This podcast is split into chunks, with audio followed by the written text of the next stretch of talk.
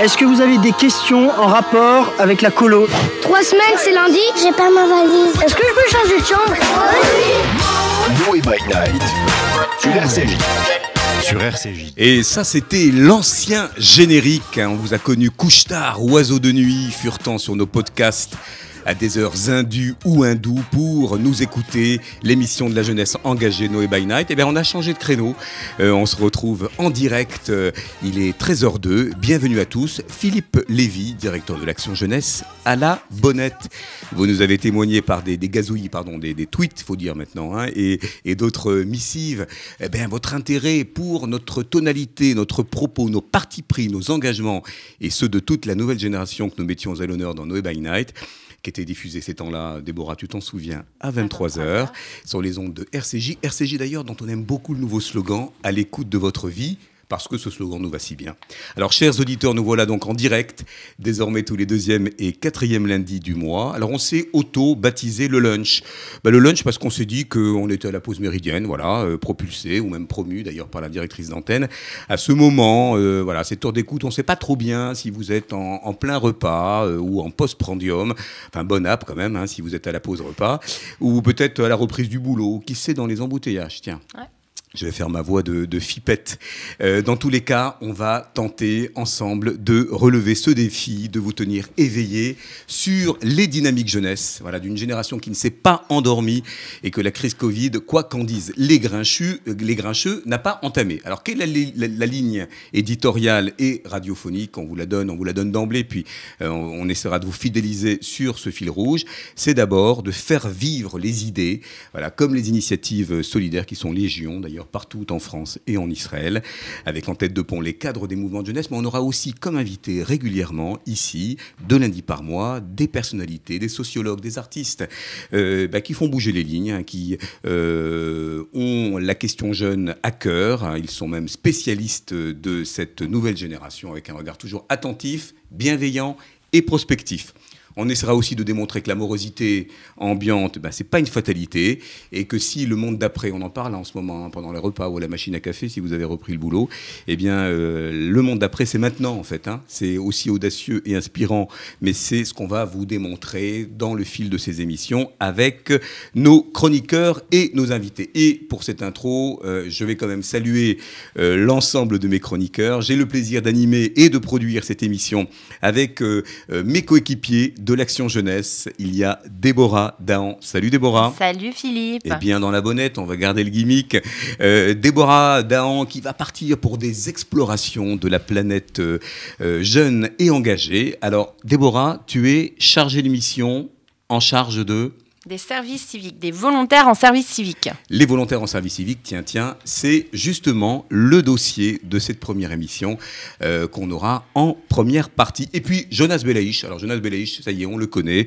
Euh, c'est un éditorialiste, un observateur euh, aiguisé et parfois grinçant, mais toujours dans l'air du temps. Et accessoirement, mon adjoint au sein de la direction jeunesse. Allez, le sommaire, avec un coup de projo, on en parlait sur le volontariat en service civique Made in Effet Juste, un dispositif national qui a fêté ses 10 ans, n'est-ce pas Déborah, et qui reprend plus que jamais du service à l'heure du Covid. Et on a sur le studio, à RCJ, Inès. Salut Inès. Bonjour, Et tu es volontaire en service civique auprès du du DEJ. le département éducatif de la jeunesse juive, un mouvement de jeunesse qu'on connaît bien. Déborah qui va nous parler de, justement de cette cinquième promotion des quelques 20 premiers jeunes volontaires. Euh, vous allez voir, c'est absolument inspirant. Le billet de Jonas Belaïch, ça sera sur la mémoire et l'histoire. Tiens, tiens, est-ce que ça fait bon ménage Et nous célébrions hier le triste anniversaire de l'attentat de l'hypercacher. Donc un petit point sur cette euh, notion euh, mémorielle. Et puis, nos experts du jour, nos experts du jour qu'on aura au téléphone et qui nous parlent de laïcité et de faits religieux avec euh, le couple à la vie comme à la scène, Ruth Ouazana et Michael Barrère, qui sont des, des éducateurs aguerris et qui vont nous parler du dialogue interreligieux euh, et interculturel euh, qui commence à faire école dans le secteur de l'éducation informelle juive et des mouvements de jeunesse. Et nous les aurons d'ailleurs par téléphone depuis Lyon. Nous voilà prêts à aborder 2021, bien dans nos têtes et dans nos baskets, avec un menu varié et digeste. Il est 13h07 c'est le lunch by Noé. Welcome on board. J'ai senti le choc, un souffle barbare, un remous hard rock.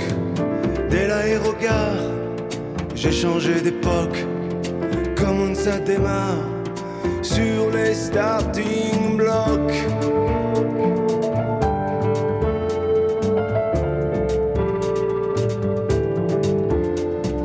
Gare, gare, là c'est du mastoc, c'est pas du ronsard, c'est de la merloc. Sera-ce la bagarre Ok, je suis ad hoc, j'aurai le gros cigare, en or les pare-chocs.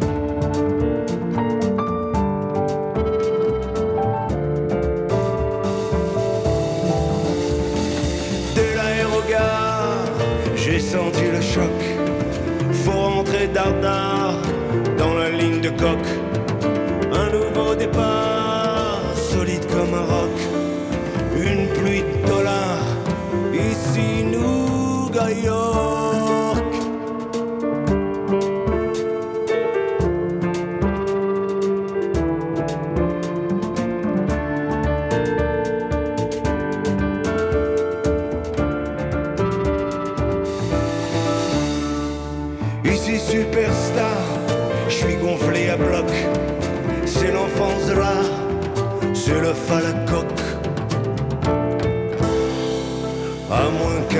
au détour d'un bloc et sans crier gare me découpe lard façon jambon d'York.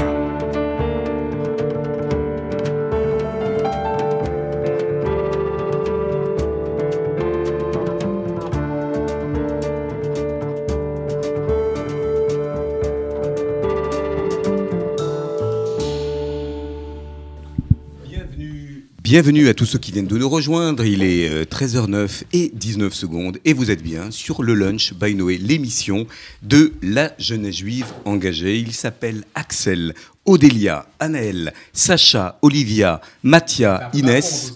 Discours euh, présidentiel 2021. Ça pourrait faire effectivement, comme le dit Jonas, euh, un peu Macron, mais ça pourrait aussi augurer le refrain d'une chanson française, celle qu'on fredonne pour parler d'amitié. Alors ils sont lycéens, étudiants, jeunes adultes en césure ou militants dans leur mouvement de jeunesse. Ils sont près d'une vingtaine à constituer la cinquième promotion des volontaires en service civique du Fonds social juif unifié, tutorée par le département jeunesse, dont j'ai la responsabilité, et euh, leur référente qu'on a ici au studio. Salut Déborah. Salut, Déborah salut tout le monde. Qui a rejoint notre équipe le 2 novembre dernier. Et tu n'as pas chômé, Déborah, pour recruter tous ces jeunes qui viennent de Paris, de Marseille, de Nice, de Toulouse, de Lille, de Strasbourg. C'est une promotion majoritairement féminine, on dirait, engagée, en tout cas très attachante. Et on sent qu'ils ont l'engagement chevillé au corps, n'est-ce pas?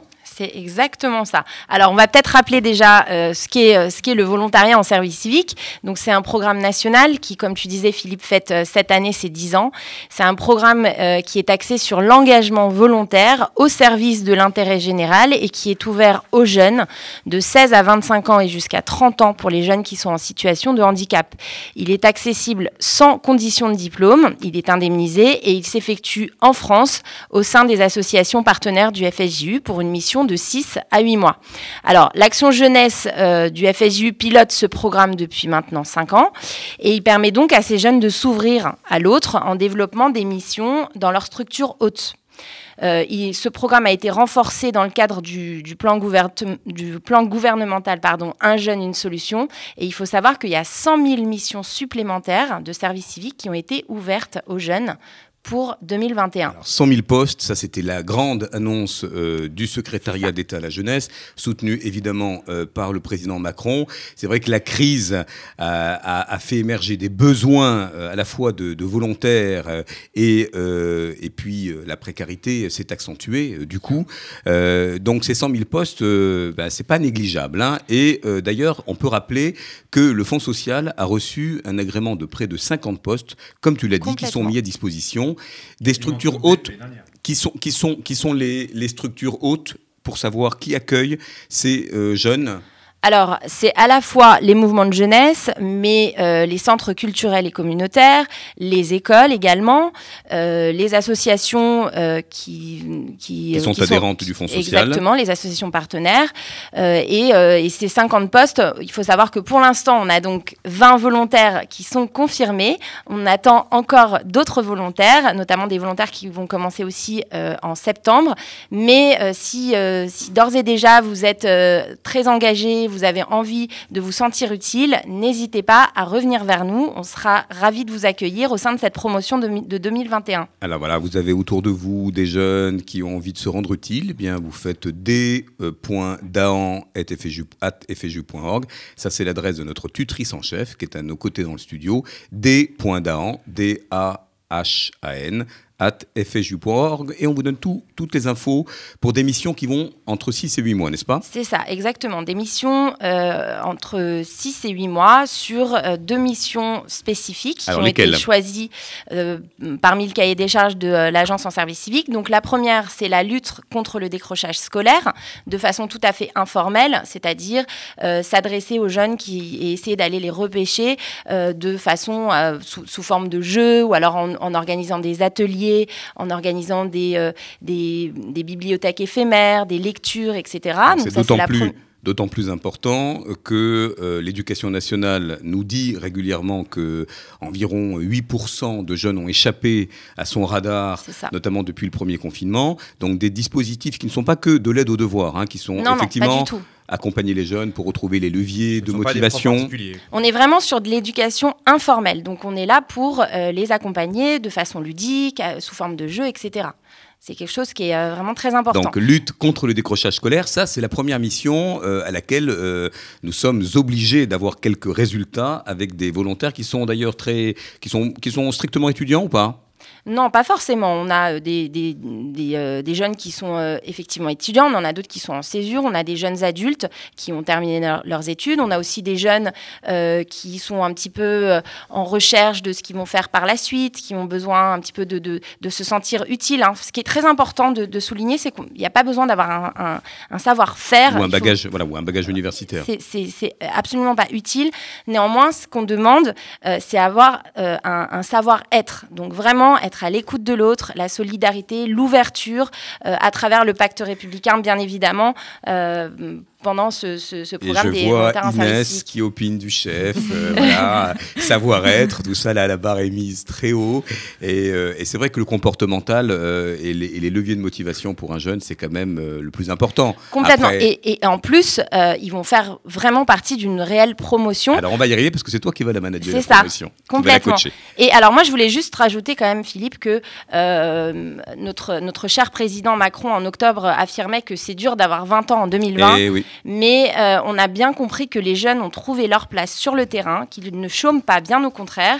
Et euh, selon le, rapport euh, de l'INJEP sur la, sur la jeunesse, donc l'Institut national de la jeunesse et de l'éducation populaire, on peut noter quand même que l'engagement bénévole est en hausse depuis ces trois dernières années. En 2020, il faut savoir qu'il y a deux jeunes sur cinq, donc à peu près 40% des jeunes qui donnent de leur temps bénévolement, euh, soit quelques heures par semaine, soit quelques heures par mois, ou à des périodes précises de l'année. Euh, l'engagement associatif, c'est pour eux euh, c'est pas seulement pour eux euh, de l'engagement citoyen, mais c'est aussi une opportunité euh, professionnelle, une, opportunité de formation, ou alors, comme on disait, hein, l'occasion de, de, rencontres et de sociabilité, et surtout en, temps de crise et en temps de confinement. Alors nous avons eu la chance, puisque c'est toi qui l'as organisé la semaine dernière, de débuter par Zoom. Allez, on commence par Zoom, mais avec des jours meilleurs, on essaiera de retrouver physiquement et de manière très incarnée nos volontaires. On a fait une espèce de kick-off comme ça de, de lancement avec nos 20 jeunes, et on leur a posé des questions marrantes d'ailleurs. Euh, on a fait un portrait chinois. Inès, on t'avait demandé euh, si tu étais un animal, euh, si tu avais un slogan comme ça, une espèce de mantra, comme ça, une phrase forte, et puis aussi une personnalité. Alors, est-ce que tu peux nous redire ici ces trois totems comme ça? Ah, Bien sûr. Alors, mon animal, c'était le caméléon parce que j'ai une facilité à m'adapter dans toute situation, enfin je, je pense. Euh, ma personnalité, euh, c'était Simone de Beauvoir. Hé hé, grande figure du féminisme. Exactement. Et je pense qu'elle euh, reflète bien notre promotion 2021. Ah bah, 98% de filles, ouais, c'est sûr. Et, euh, et euh, ma, mon slogan, c'était euh, Rien de grand ne se fait dans le monde sans passion de Hegel. Ouh là là, alors ça, s'il y a une référence hegelienne de la part de Inès, on est très très haut dans le standard. On a dit qu'il n'y avait pas de bagage universitaire. Euh, S'il découvre Hegel, tant mieux. Alors, on va faire connaissance. Tiens, euh, tu vas, ça, c'est la séquence interview euh, avec avec Déborah, la tutrice des volontaires en service civique, qui a une promotion de 20 jeunes, et Inès en fait partie. C'est à vous. Alors, euh, Inès, donc tu nous disais, tu as 18 ans, Exactement. tu es animatrice au DEJ à Paris, et tu as commencé donc le 4 janvier, donc la semaine dernière, ta mission de volontaire en, en service civique. Donc, comment t'es venue cette idée de devenir euh, volontaire en service civique? Qu'est-ce qui qui t'a motivé à ça? Alors, euh, ça fait quelques années que j'avais, que j'ai, enfin, auquel, je pensais euh, m'engager, voilà, mais je savais pas trop comment. Et euh, avec le lycée, c'était un peu compliqué par manque de temps. Et euh, dès que je suis entrée en supérieur, euh, mon emploi du temps s'est déchargé. Et euh, Réhouven Bokobza, le directeur du DEJ Paris, euh, m'a parlé du volontariat en service civique. et c'était, enfin, sachant que j'ai beaucoup de projets pour la communauté et pour la France tout court, je me suis dit pourquoi pas moi. D'accord. Ok, donc ça t'a plu. Alors Réhouven, Réhouven Bokobza, qui est le directeur du, du DEJ euh, Paris et qui est aussi ton tuteur local, donc qui va t'aider dans euh, la mise en place de tes missions. Donc tu vas, tu vas nous en parler un petit peu, puisque tu vas être euh, le leader solidaire au sein du DEJ avec tes collègues, hein, puisque vous êtes, vous êtes trois au DEJ Paris. Euh, et, ton rôle, ça va être de sensibiliser les jeunes de ton mouvement à, cette notion essentielle de bénévolat. Euh, quel, quel type de projet, toi, tu comptes, tu comptes mettre en, en place euh, au sein du DEJ avec les jeunes? Alors euh, moi j'ai une cause qui me tient à cœur, c'est euh, l'inclusion des, des sourds et malentendants euh, dans la société. Super. Et ce que je peux faire à mon échelle, c'est de les inclure dans nos colos, de les intégrer dans nos colos nids de vacances et dans nos centres de loisirs ou dans nos journées à thème en partenariat avec Noé. Et euh, avec ça, on pourra former peut-être des animateurs ou enfin des, des directeurs de mouvements de jeunesse et euh, leur expliquer que c'est peut-être pas si difficile que ça et de briser le tabou euh, par rapport à la surdité. Et, euh, voilà, même les ouvrir l'esprit des enfants au handicap en général. Alors, tu peux nous expliquer un petit peu pourquoi, pourquoi cette, cette envie justement de, s'orienter vers les enfants qui sont sourds et malentendants? Euh, alors moi, je suis née d'une mère sourde de naissance et d'un père malentendant. Et euh, donc en grandissant, j'ai vu un peu leur euh, parcours professionnel et je sais que ça a été très difficile pour mon père, par exemple, d'accéder à un, à un métier et de communiquer dans, au sein de son entreprise. Donc, donc, à mon échelle, je voulais pouvoir faire quelque chose pour cette cause. Et pour moi, c'était la, la- la- la bonne solution, surtout avec euh, le Covid-19 qui, qui est qui est parmi nous. Le, le- le masque qui étant obligatoire, la Bah oui. communication se fait Ouais, d'autant plus difficile. Alors, J'ai vu qu'en Israël, ils ont inventé des masques qui permettaient justement d'avoir la transparence au niveau du, au niveau du visage. Ouais, exactement. Bah, je, je sais pas si ça existe en France. Bah, ça- alors ça existe pour les, les associations, mais c'est vrai que c'est pas encore assez répandu. Et notamment quand on pense ne serait-ce que euh, aux enseignants qui aujourd'hui portent leur masque et qui ne sont pas euh, visibles dans leur expression par, euh, voilà, Par les, les publics euh, dits valides, euh, on a quand même une marge de progression. Je, je reviens sur, sur euh, cette remarque que tu fais sur euh, l'inclusion des personnes en situation de handicap dans les. À ton avis, pourquoi on est aussi en retard, et y compris, euh, y compris chez nous? Est-ce que c'est une crainte de la différence? Est-ce que c'est parce que on n'a pas de gens suffisamment motivés comme toi, ou préparés, ou concernés par le handicap? Ou est-ce qu'il faut, euh, de manière assez politique, y compris on se regarde nous à Noé euh, pour être décisif, euh, pour euh, imposer, par exemple, un certain nombre de... un quota presque de... de Ou des alors, mesures facilitant. ou, ou- ou des mesures d'accessibilité. Je, je pense que le, le problème vient des deux côtés. Je pense qu'au niveau des, des mouvements de jeunesse, euh, c'est un peu compliqué de s'ouvrir aux associations ou à, juste tout, tout court à des familles qui sont en situation de handicap. Et euh, du côté de ces familles-là aussi, je pense qu'il y a une peur de laisser leurs enfants partir avec euh, d'autres enfants qui sont peut-être entendants ou, ou tout court qui, qui sont... voilà. Euh, et qui a une peur de, de- justement d'e- d'exclusion. Et donc, ils préfèrent se dire que vaut mieux ne pas les laisser partir. Et c'est dommage. Je trouve ça très dommage. Et c'est pour ça que moi, en tout cas, je- j'en fais ma Tu cause. relèves Alors, ce challenge. Et je crois aussi, euh, Inès, que tu avais très envie de former toute la promotion Voilà. euh, des euh, volontaires en service civique, qui sont donc voilà, qui sont donc qui sont donc quand même des cadres euh, de, de mouvements de jeunesse, d'écoles, etc. Euh, et tu voulais les former à quelques petits tips comme ça pour pour euh, permettre euh, à leur, aux jeunes, voilà, exactement. Exactement. On a pensé à plusieurs projets, euh, donc avec euh, mon tuteur et euh, les autres services civiques du DEJ, Lorraine et Sacha, et dont, le fait de faire peut-être quelques conférences avec donc les, futurs animateurs qui passent le BAFA ou, les, jeunes en service civique, justement. pour leur, expliquer que il faut briser le tabou sur le handicap en général, pas que la surdité, ça va bien au-delà de ça, je pense, et qu'il faut euh, et que voilà que c'est pas si compliqué que ça d'intégrer, d'inclure des, des enfants en situation de handicap dans nos colonies de vacances. Avec euh, donc voilà des expliquer les phrases types qu'on dit en colonie de vacances telles que euh, comment tu as dormi, on va manger, cet après-midi on part en sortie. Alors on va faire une petite séquence silencieuse. Pour ceux qui ont la, la chance de nous suivre en podcast vidéo, ça viendra sinon sur, sur les replays. Alors comment on dit on passe à table par exemple? Voilà, signe-nous, co- euh, passons à table ensemble. C'est on va manger. Très bien. Ça, ça, c'est assez- on pourrait même Ouais. le, le, On- co- le on commun. En tunisien ou en italien le fait déjà, je pense, de base. Euh, alors on va, on va dormir, tiens. Alors c'est Euh, pas radiophonique alors. hein, ce qu'on fait parce qu'on ne le voit pas, mais je peux vous dire qu'il y a une très belle gestuelle de, de- de la part d'Inès. C'est l'heure C'est l'heure, elle montre la montre dormir. et elle montre les mains qui viennent euh, tranquillement faire le, le signe du dodo. Exactement. Magnifique. En tout cas, c'est un très très beau projet. On a été tous euh, très séduits par, euh, par, cette, euh, par ce projet d'Inès. Euh, alors, est-ce que tu peux nous en dire un petit peu sur, sur ce que t'attends, toi, du volontariat en service civique? Alors, euh, personnellement, euh, j'aimerais travailler dans l'événementiel plus tard, donc dans la gestion de projet. Et le volontariat en service civique, c'était juste. euh, Un tremplin le- pour toi Exactement, pour me créer un réseau. Et aussi, euh, par rapport euh, à, ma situation, donc me rendre utile déjà, en- pour la communauté comme pour, en, enfin, en tant que citoyenne Pour la tout société. court, pour la société, voilà. Et, et voilà, donc et rencontrer de nouvelles personnes, euh, voilà, partager, apprendre à travailler collectivement, et euh, voilà. Eh ben, en tout cas, on est ravis de te recevoir euh, dans la promotion des, Merci. des Moi volontaires en service civique 2021. On va rejoindre euh, tout de suite Odélia. Alors, Odélia, tu nous entends? Tu es là?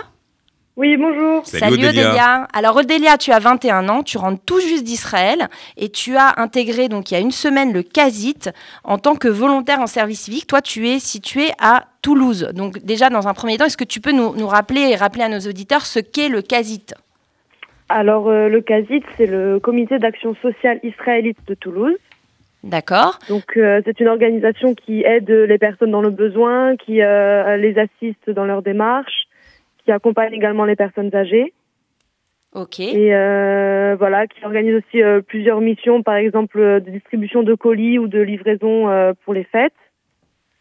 ok. Euh, voilà. D'accord, ok. Alors tu vas nous expliquer un petit peu co- comment t'es venue à toi l'idée de, de devenir volontaire en service civique? Que- Quelles ont été tes motivations? Alors, tout d'abord, enfin moi, je viens de revenir d'Israël et je commence les études en septembre. Donc, euh, je cherchais un peu quoi faire pendant euh, ces, euh, ces quelques mois. Et, et Frédéric Elif, qui est le président du, du CASIT, Qu'on m'a parlé. qu'on salue avec Laurent Taïeb, le directeur du, du FSJU euh, Sud-Ouest qui doit nous entendre. Voilà. Et, euh, et donc, euh, il m'a il m'a parlé en fait euh, du CASIT et il m'a dit que voilà, ça proposait avec le FSJU un service civique pour les jeunes, dans, voilà, dans mon dans mon cas, qui, qui se cherchaient un peu, qui qui avaient envie de rendre service social à la communauté. Donc, euh, pour moi, euh, ça m'a paru comme une évidence en fait, parce que euh, c'était important pour moi de m'engager euh, dans des causes importantes, euh, notamment dans la communauté de Toulouse, avec euh, dont je suis très proche en fait, parce que que, que j'aime beaucoup, dans laquelle j'ai grandi.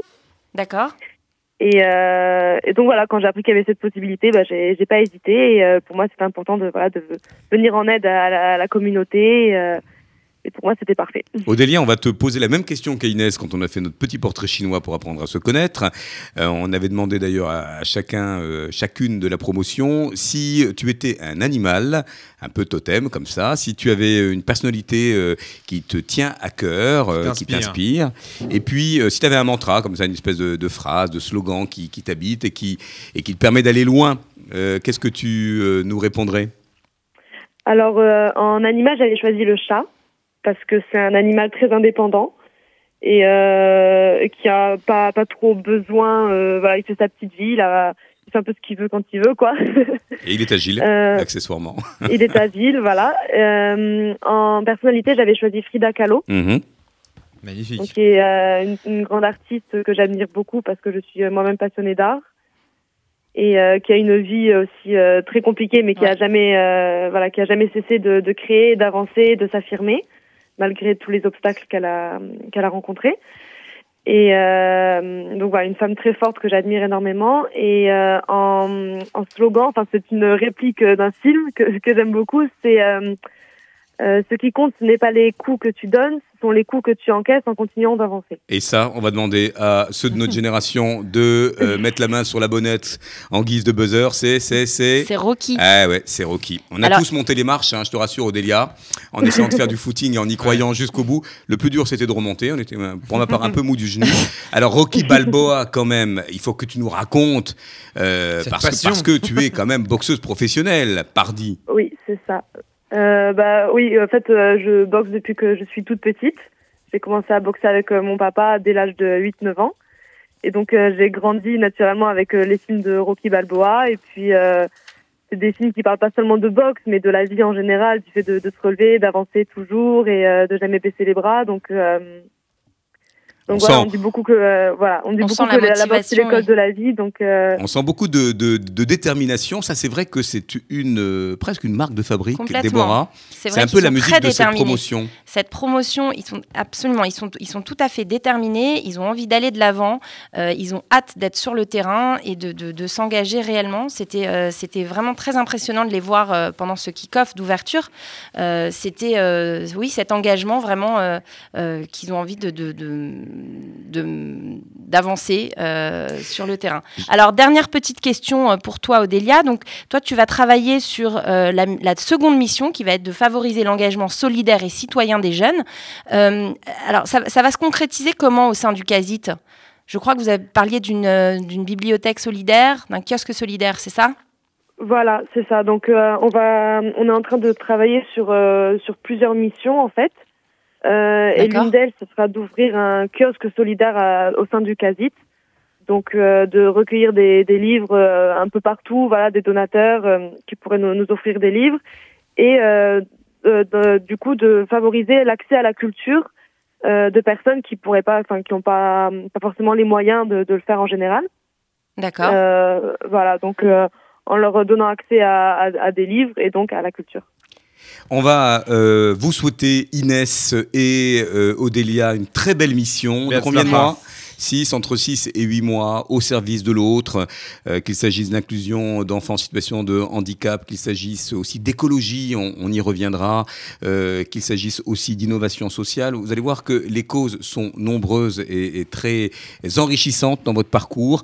Euh, voilà, ça y est, c'est lancé. Vous avez envie de nous rejoindre, vous allez sur le site euh, noépourlajeunesse.org et puis vous contactez aussi Déborah Dahan, hein, qui Avec peut plaisir. être tout à fait attentive à ses, pro, à ses profils. Et, euh, et je veux être utile, évidemment. euh, et on se retrouve après avec le billet de Jonas. Histoire contre la mémoire, that is the question. À tout de suite.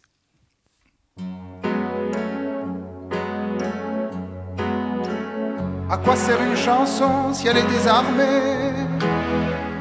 Me disaient des Chiliens, bras ouverts, poings serrés, comme une langue ancienne qu'on voudrait massacrer.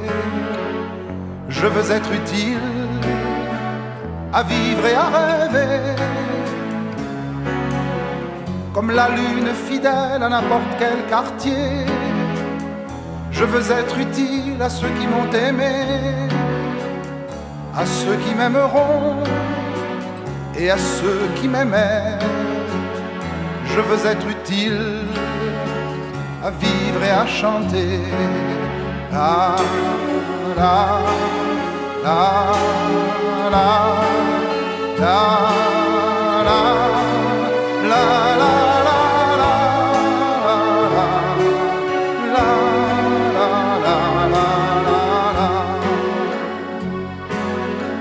Dans n'importe quel quartier d'une lune perdue, même si les maîtres parlent et qu'on ne m'entend plus, même si c'est moi qui chante à n'importe quel coin de rue. Je veux être utile à vivre et à rêver.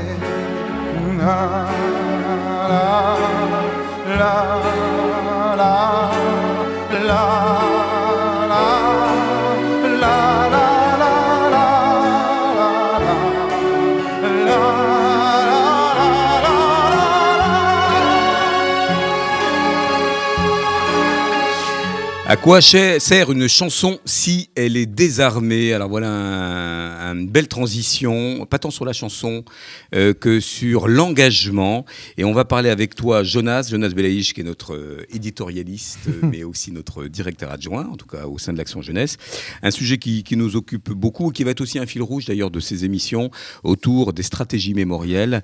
Et on a beaucoup parlé de mémoire hier, puisque c'était le triste anniversaire euh, Des attentats de l'hypercachère, et pas très loin, juste après les procès justement qui ont eu lieu récemment pour les attentats de l'hypercachère, Charlie Hebdo, et le décès euh, de tous ces gens malheureusement. Et tu vas en parler dans, dans cette chronique euh, qui rime, mais qui oppose peut-être deux notions, histoire contre mémoire. Exactement. Histoire et mémoire, attention à ne pas confondre. L'histoire, c'est une succession de faits, de dates, de personnages. Par définition, c'est factuel. On l'espère la plus objective possible, même si l'on sait que c'est finalement impossible. Dans un conflit, les vainqueurs réécrivent l'histoire. Pour s'en persuader, on peut relire les best-sellers de Flavius Joseph. Eh oui, le fameux Flavius Joseph, l'historien. Exactement. A.K.A. Yosef Ben Matityahu à Cohen. Je sais, ça fait moins glam, mais sa guerre des Juifs reste un ouvrage qui nous donne quand même beaucoup d'informations sur la vie à cette époque. La mémoire est certes beaucoup plus subjective, mais c'est ce que nous transmettons de mieux, car chargé d'émotions, ancré dans nos consciences, fortifié par nos rituels, c'est un patrimoine. Moi j'ai mis du temps à comprendre la différence vraiment. Vous voyez pas bien où je veux en venir Je vais vous raconter comment ça m'est arrivé quand j'étais jeune, enfin plus jeune, Ça sent enfin étudiant quoi. Ça sent l'anecdote. Exactement. Je suis à la terrasse d'un café avec ma petite amie de l'époque. Ah, la terrasse des cafés. Exactement. Tellement le monde d'avant, vous allez me dire. Bref, je suis à la terrasse avec ma copine, tout va bien. Là, elle me regarde et me demande, normal, au fait, comment tu trouves Samantha, la copine de Jeff? Moi, Candide, pigeon de première classe, je réfléchis. Un peu trop longtemps, c'est vrai. Et réponds. Ah oui, elle est très mignonne et... Bah après, il y a comme un trou noir. C'est normal, je viens de me prendre le cendrier en plein sur le crâne. Oui. Bref, je bafouille, je m'excuse, je passe du pigeon au canard en deux minutes chrono, et j'oublie ce qui fait, ce qui au mieux rentre dans la chronologie de notre histoire. Mais ce que je ne sais pas, c'est que de l'autre côté du cendrier, enfin de l'autre côté de la table, dans sa tête à elle, cet incident vient de s'inscrire dans sa mémoire à long terme. Ce qui n'était qu'un simple fait est devenu maintenant chargé d'émotions négatives du coup. Un petit trauma. Exactement. Et à partir de ce jour-là, à chaque fois que j'aurai une embrouille avec elle, ce détail de l'histoire, négationniste en herbe que je suis, viendra s'ajouter au problème du moment.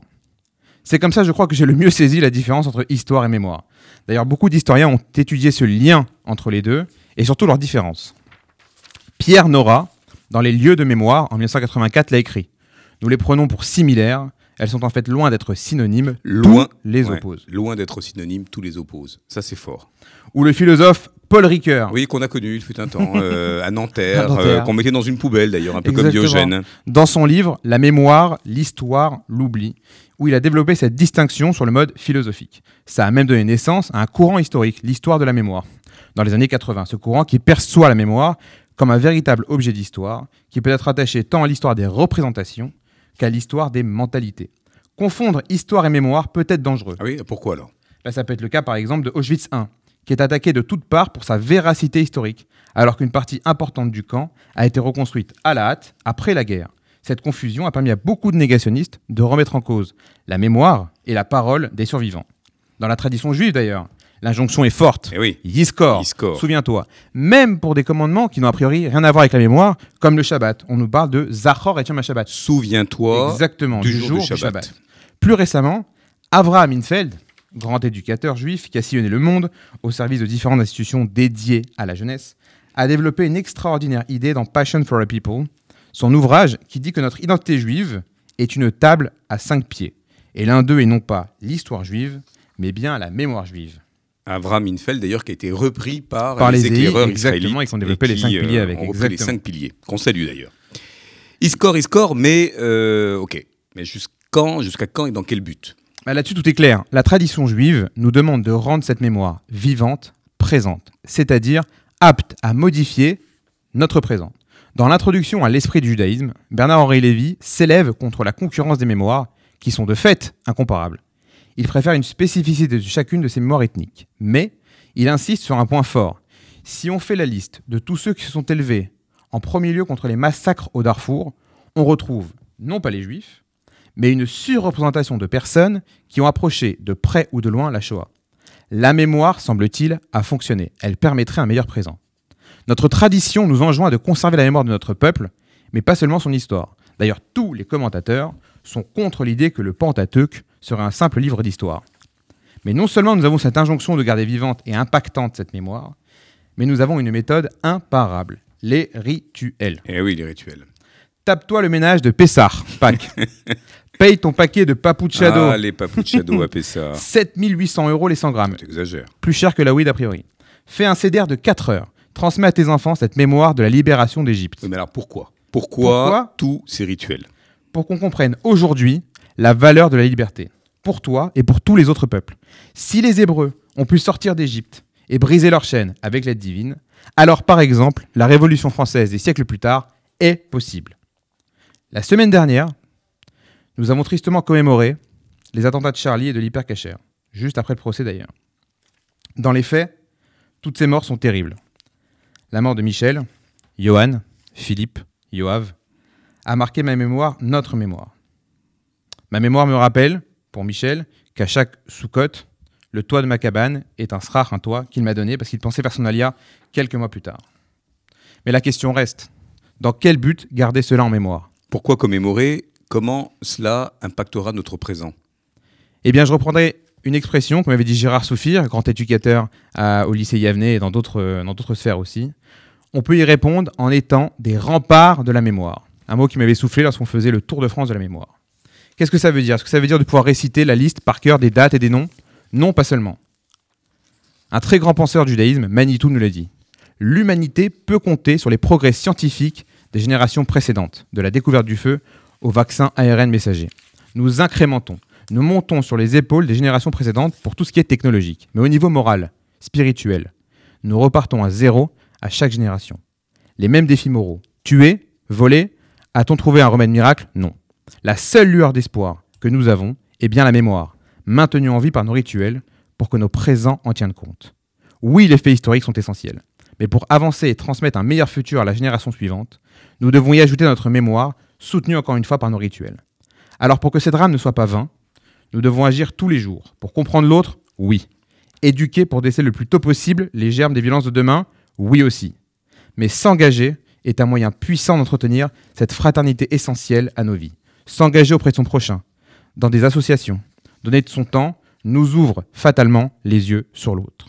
Alors pour garder espoir, soyez des remparts de la mémoire. Et c'est très intéressant cette présentification euh, justement euh, de la liturgie euh, face aux faits, donc ça ne s'oppose pas. Et euh, on va d'ailleurs parler de cela euh, maintenant avec euh, un couple d'ailleurs à la vie comme à la scène, comme je l'ai présenté dans le sommaire, euh, qui parle du fait religieux et du dialogue interculturel. Ils sont fondateurs des Racines de demain, une association justement qui intervient dans le champ du religieux, mais pour proposer, vous allez voir, des, interventions extrêmement concrètes, notamment pour déconstruire les préjugés. Et j'ai le plaisir d'avoir nos experts. Ça sera notre troisième partie dans chacune de ces émissions du lunch. Euh, et il s'agit de Mickaël Barrère et de Ruth Oisana. Salut Bonjour. Bonjour à tous. Bonjour Philippe. Merci. Bonne année, bonne santé, plein de Mais- bonnes choses pour tous les auditeurs et puis euh, tous ceux qui t'entourent. Merci d'être avec nous pour cette première du lunch. Voilà, alors on va essuyer euh, les plâtres, comme on dit. Mais enfin, vous êtes, comme je le disais dans ma petite présentation, des éducateurs euh, aguerris et vous avez fondé euh, cette association qui s'appelle Les Racines de Demain. Alors, qu'est-ce que vous faites concrètement? Je sais que vous faites euh, des colos, des interventions, des cycles de formation. Vous êtes un peu tout terrain, euh, Ruth et Michael. Oui, effectivement. Alors cette association, elle a, euh, elle a maintenant trois ans d'existence. Elle a été fondée par euh, des personnes qui avaient comme envie d'agir sur le terrain de l'éducation avec des moyens pédagogiques qui sont les nôtres. On a un passé, un présent et un, futur dans l'éducation informelle depuis de nombreuses années. Et on a construit et co-construit avec toutes ces personnes un ensemble d'actions qui nous permettent euh, d'agir euh, sur le terrain de l'éducation. Alors effectivement, comme tu l'as bien rappelé, sur euh, notamment l'enseignement des faits religieux, euh, puisqu'on est aujourd'hui euh, une dizaine d'intervenants euh, à agir sur ce terrain-là en France dans le cadre de l'association. Et euh, comme l'a dit euh, Jonas, et je le remercie, euh, euh, voilà, c'est toujours un plaisir de, de l'entendre, de l'entendre parler. Euh, travailler sur les identités, euh, travailler sur qu'est-ce qui fait sens aujourd'hui, qui je suis, euh, quelle est ma place dans, dans, dans le monde et euh, comment je me positionne et comment j'agis dans ma vie de, de tous les jours. Donc c'est une association qui euh, nous permet d'intervenir auprès de tout public, aussi bien euh, en direct, on va dire, avec euh, des jeunes, ça va de euh, des fin des classes primaires jusqu'aux écoles post-bac. Ça nous permet d'agir également sur tous les travailleurs sociaux et responsables éducatifs dans les écoles ou dans d'autres actions euh, et de mener euh, euh, de la lutte contre l'ignorance en apportant des connaissances.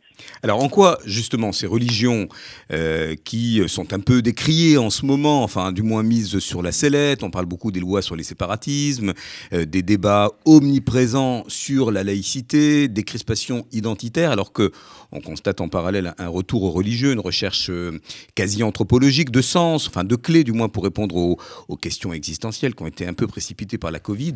Il y a un regain d'études aussi euh, chez nos jeunes co-religionnaires qui dévorent les textes comme jamais. On veut En- comprendre. on veut comprendre en quoi euh, ces religions qui n'ont jamais, qui n'ont jamais été autant dans l'œil du cyclone euh, aident-elles euh, à comprendre euh, le monde d'aujourd'hui et de demain?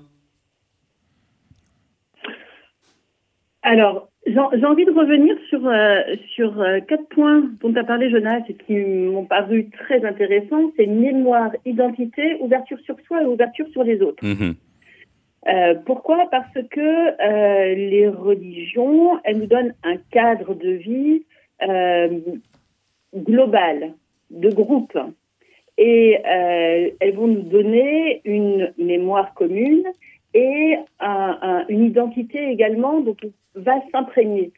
Euh, mais elles ne sont pas les seules. Et donc, le travail sur le que qu'on fait, c'est un travail sur les identités, comprendre sa propre identité, sa propre identité euh, personnelle, mais la propre identité qu'on a également à travers notre religion, et comprendre également euh, l'identité des autres à travers leur religion. Et là, on est sur l'ouverture sur soi et l'ouverture aux autres. C'est-à-dire que quand on fait des interventions, par exemple, à trois voix dans des collèges ou dans des Mhm. lycées, euh, les, les jeunes, ils ont beaucoup de questions sur euh, qu'est-ce qui est pareil dans vos trois religions, qu'est-ce qui est différent et euh, quel est le rapport à, à l'homosexualité, quel est le rapport à, aux guerres de religion. Vous dites que les religions, euh, c'est fait d'amour, mais en vérité, on voit plein. Et en fait, ils ont plein de questions, ces enfants.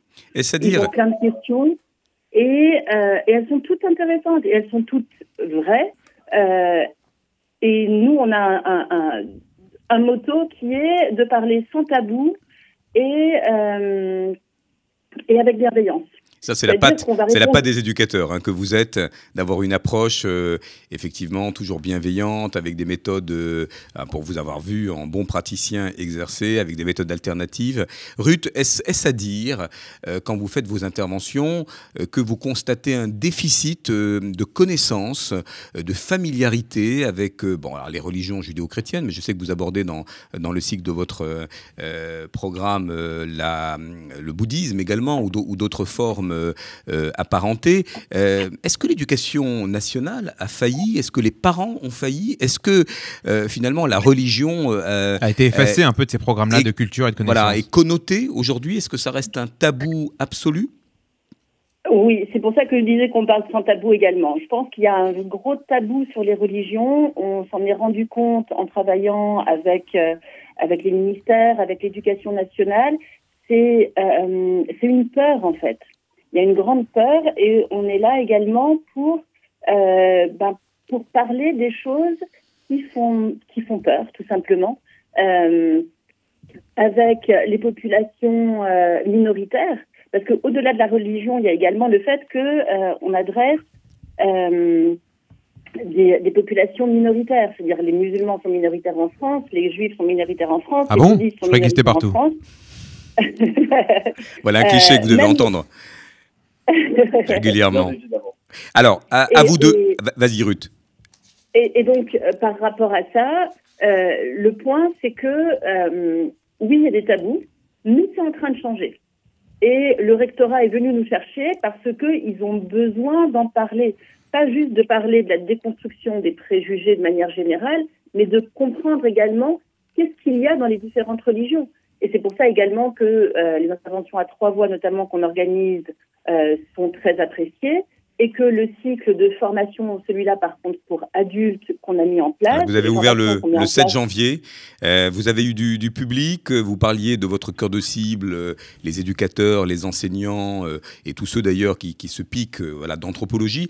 Est-ce que c'est un programme ouvert aussi euh, euh, pour les jeunes, pour les jeunes adultes qui voudraient euh, Pareil, mieux comprendre et mieux, mieux gérer ça.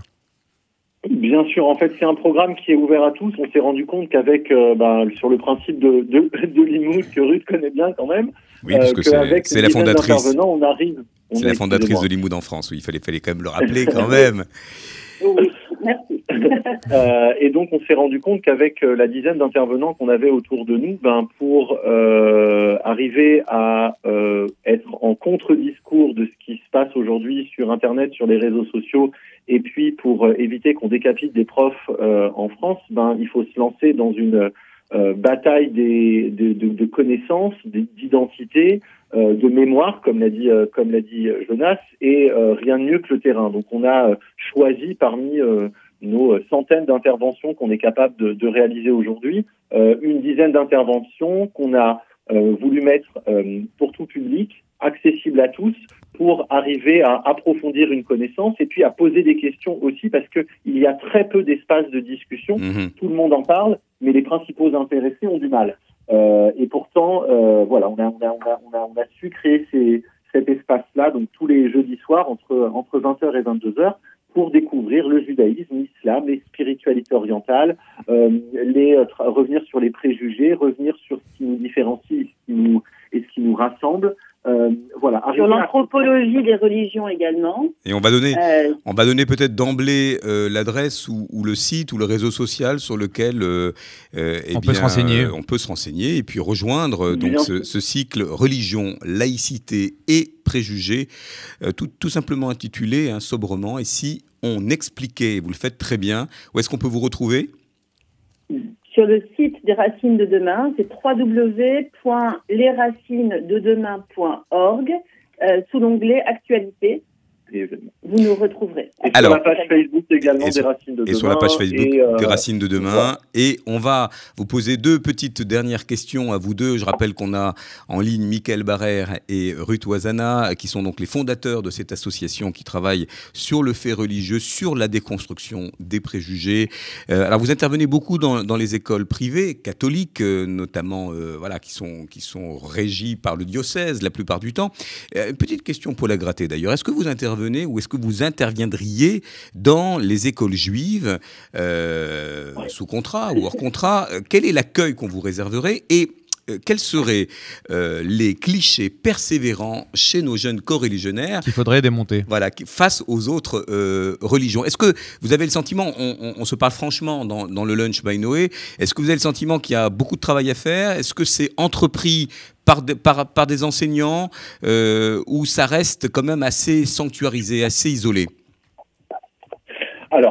Euh, merci de cette belle question. Question pour la gratter, mais question que Mais- peuvent se poser nos auditeurs. Et c'est là-dessus qu'il faut aller aussi. Et il faut, euh, je pense, arriver à, à- à- à regarder euh, et à prendre de la hauteur sur les situations qu'on rencontre aujourd'hui dans la communauté.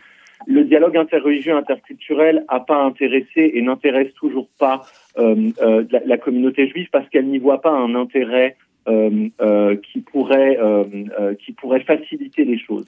Et en fait, il faut bien se rendre compte d'une chose, c'est qu'à chaque fois qu'on va rencontrer quelqu'un qui va nous poser une question, eh bien, on va devoir aller chercher dans notre identité ce qui fait sens. Et ça, ça facilite et ça aide au renforcement de notre identité, quelle qu'elle soit. On a des identités plurielles qui puisent, euh, voilà, euh, dans diverses racines. C'est à nous de renforcer ces racines et c'est par le questionnement.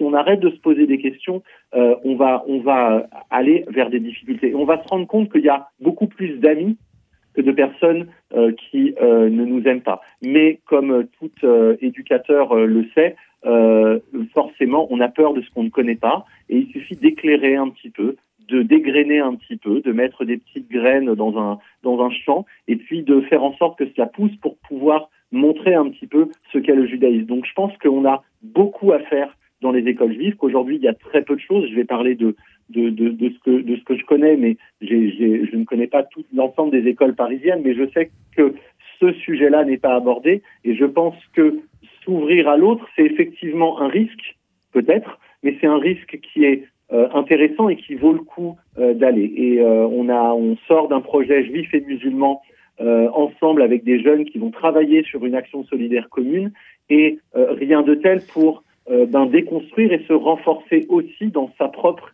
identité Et au c'est dit. contact de l'autre. C'est dit à bon entendeur. Mhm. Mickaël Barrère et Ruth Oisana, on est à, à une minute de la fin de cette émission. Je voulais vous remercier. Merci On ne peut- beaucoup. on ne peut pas tout dire. On ira sur le site euh, Les Racines de Demain, Les. Racines de demain. C'était un programme, ne serait-ce que le titre très très bien choisi. Je vous rappelle qu'on abordera ici régulièrement, euh, deux lundis par mois, avec des experts, des sociologues, des écrivains, des éducateurs très aguerris comme Mickaël et Ruth, euh, une dimension aussi prospective. Et euh, on vous remercie, on vous dit à bientôt.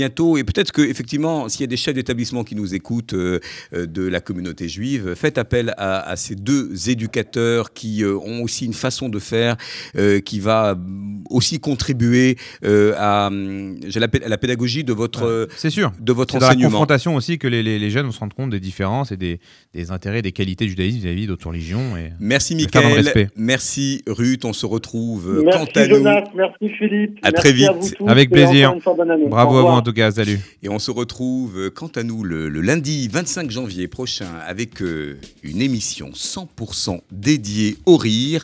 Alors on vient d'apprendre voilà, que Jupop tire sa révérence après 10 années de bons et loyaux services. Ça sera, mon cher Jonas, une thématique autour des nouveaux visages de l'humour juif. Alors on aura en studio Israël Tavor, le fondateur du site Shlomo Hebdo. Et puis David Krief, à qui on doit le site Joubuzz. Joubuzz, une success story, hein, il va nous raconter tout ça. Une façon de se donner des forces pour la suite et, accessoirement, de se faire péter les zygomatiques. Bye bye Salut. Bonne Au année, 25. bonne semaine, à bientôt.